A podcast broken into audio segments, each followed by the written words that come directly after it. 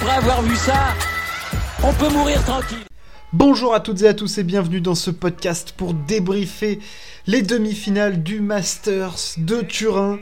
On est vraiment dans les tout tout derniers matchs de cette saison 2022 de tennis.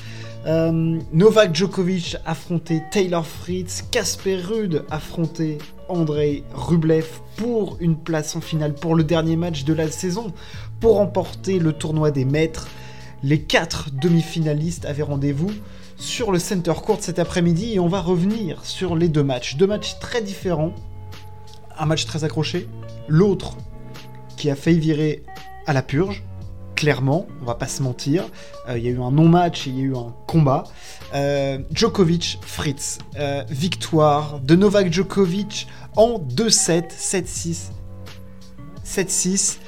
Il a été plus fort dans les moments chauds que Taylor Fritz, victoire en deux tie-break. C'était pas du grand, grand Novak, très honnêtement. on l'avait quitté chancelant face à Daniel Medvedev après un énorme combat de plus de quasiment 3 heures et quart. Euh, des points de mutant. On l'avait vu euh, tremblotant sur le cours, euh, vraiment dans un état physique inquiétant hein, pour, pour Novak, clairement. Aujourd'hui, on l'a vu pas forcément au mieux physiquement, je l'ai trouvé surtout pas toujours très, très alerte. Disons qu'on a l'habitude avec Novak qu'il soit toujours en avance sur les déplacements et ce genre de choses. Là, il était.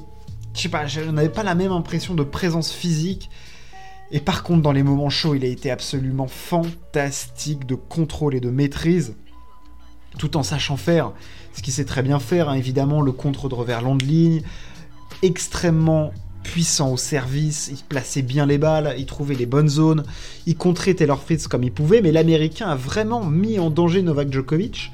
Euh, il faut pas oublier que Fritz servait quand même pour le gain du deuxième set. Euh, dans le premier tie-break, l'Américain mène 5-4, il perd les 3 points, il perd 3 points consécutifs après avec Djokovic qui est juste euh, colossal euh, pour, euh, sauver pour sauver ces points-là très importants et cette balle de 7 est tellement représentative de voilà, Novak a pas été énorme dans le set, mais putain, dès qu'il faut être clutch et dans les moments tendus, putain, mais il te sort des coups, le coup droit long de ligne pour remporter le, premier set, celui-là il te met un coup au moral. Hein.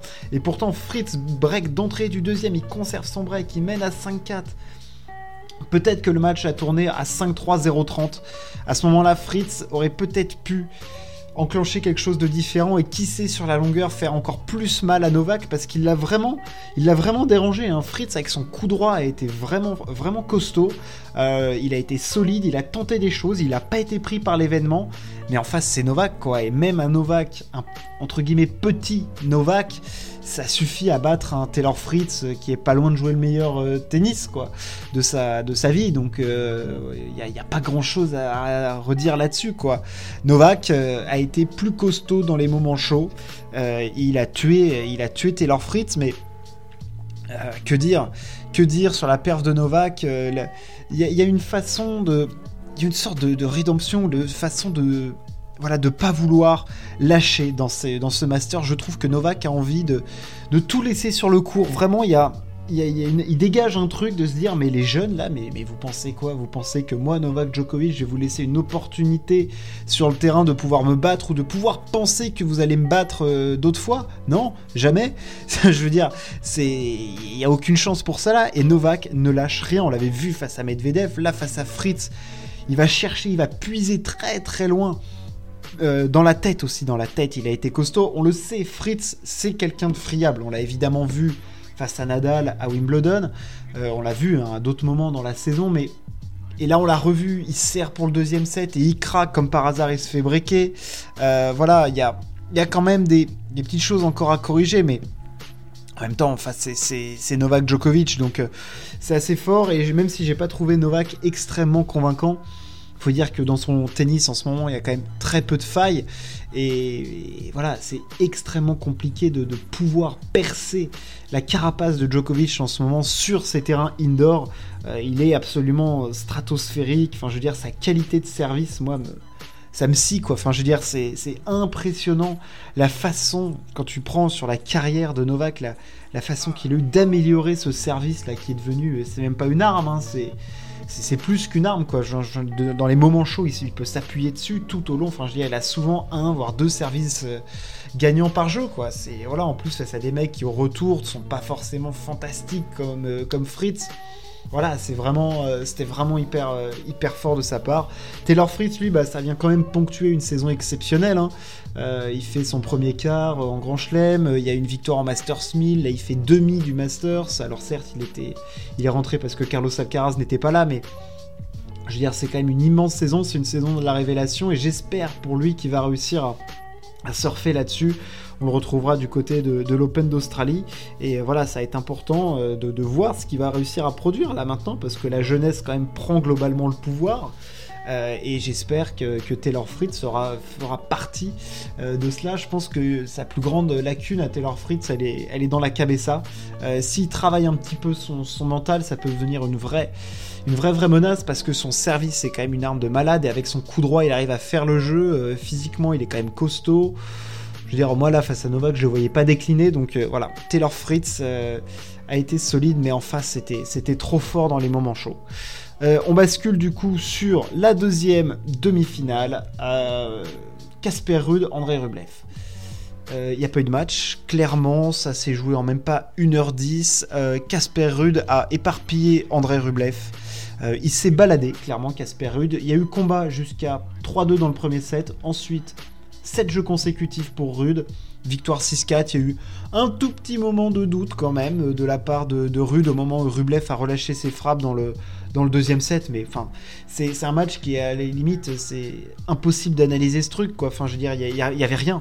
Il n'y avait rien. Euh, Rublev a complètement craqué. On le sait, hein, les nerfs de Rublev, c'est aussi le nerf de la guerre clairement, c'est quelque chose qu'il doit maîtriser et tout. Il avait été énorme face à Tsitsipas et c'est possible qu'il ait laissé un influx nerveux colossal sur le terrain euh, hier soir pour, euh, pour battre le grec. Euh, je ne reviendrai pas sur les propos de Stefanos Tsitsipas à l'issue de ce match qui sont juste déplorables et qui clairement ne vont pas améliorer l'image qu'il a auprès des fans de tennis et même des suiveurs du tennis. Tu ne peux pas dire d'un mec qui t'a battu qu'il est beaucoup moins fort que toi, qu'il est moins créatif sur un terrain. Enfin bref, je veux dire, c'est juste terrible ce que sort euh, Stefano Tsitsipas, mais là, Casper Ruud ce soir face à Rublev, bah voilà, il a été plus costaud.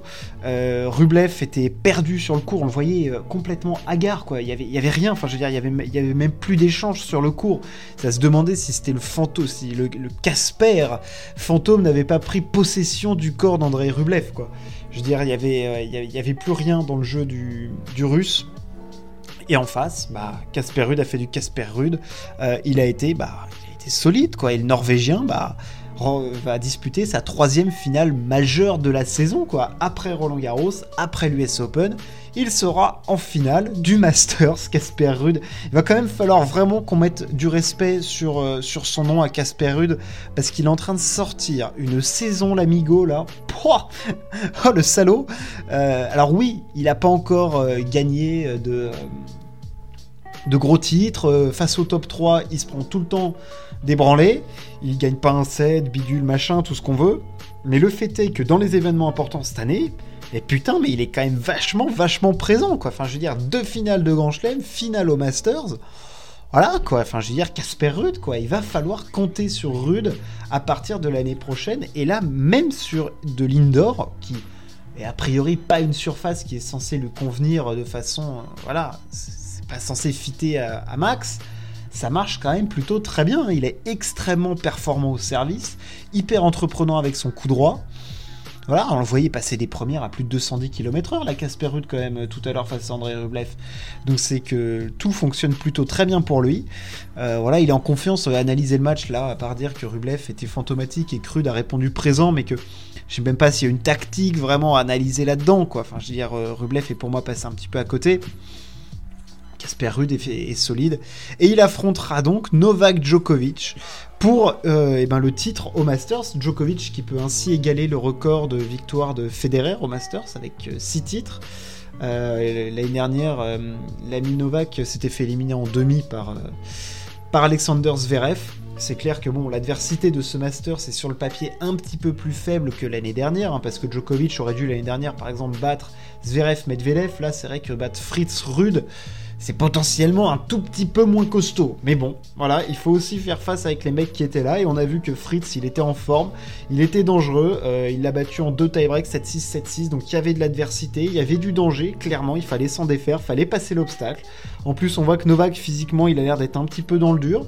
J'espère vraiment que Rude va être au rendez-vous parce que s'il est au rendez-vous, que physiquement il impose un combat, j'ai l'impression qu'il peut poser des problèmes à Novak. Il est en confiance, Rude. Il, commence à avoir vécu des grands moments quand même de tennis. Il a fait deux finales de majeur, donc je pense que il va pas forcément être méga impressionné. Il a rien à perdre dans cette finale. Il a tout à gagner. C'est que du bonus pour lui. Il va falloir qu'il rentre complètement décomplexé et qu'il essaye de faire euh, autant qu'il peut mal à Novak, qui paraît quand même bien lancé dans ce Masters, plutôt très confiant, très solide, sur de ses forces. Mais on l'a vu un petit peu vaciller. Euh, voilà, j'espère que Rude va réussir à, nous offrir un gros combat parce que c'est vrai qu'on est resté un petit peu sur notre fin dans ce match face à André Rublev.